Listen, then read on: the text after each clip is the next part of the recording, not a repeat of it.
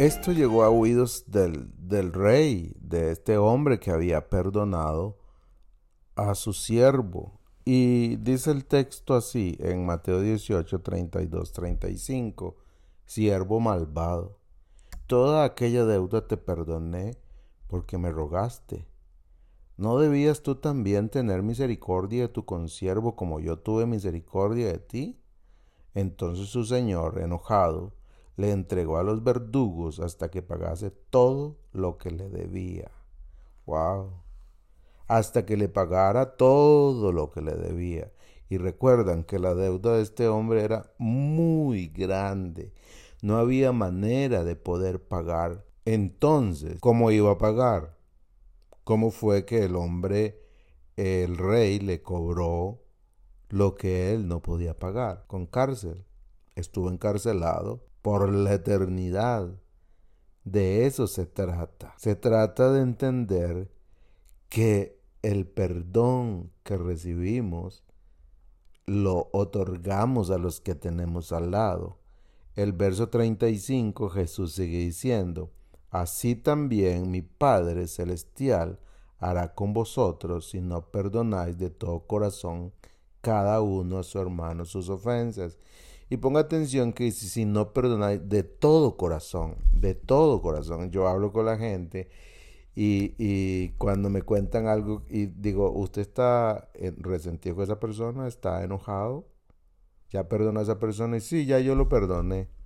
No le hablo, pero ya yo lo perdoné. ¿Cómo no le hablo? Perdonar de todo corazón.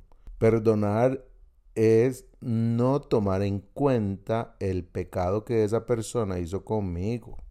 Es lo que hace Dios con nosotros. Cuando lleguemos delante de Dios, Dios va a saber exactamente cada uno de los pecados que nosotros cometimos.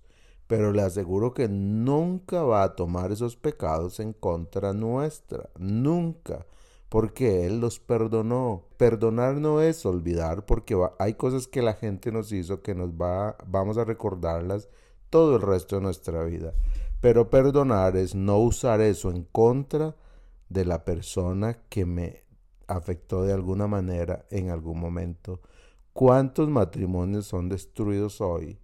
Porque las personas decimos que hemos perdonado, pero seguimos recordando una y otra vez y restregándole en la cara a la persona lo que nos hizo en algún momento. Los matrimonios se terminan así, los amigos se terminan así, las relaciones se terminan así.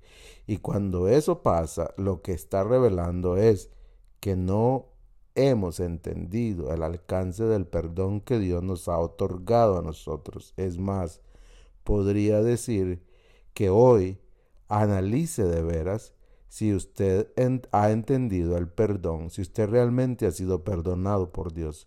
Porque si usted ha sido perdonado por Dios, es lógico que usted perdone a otros. Así es que hoy piense un poquito en eso y espero que el Espíritu Santo le ilumine y le ayude a verse tal como Dios lo ve. Un abrazo.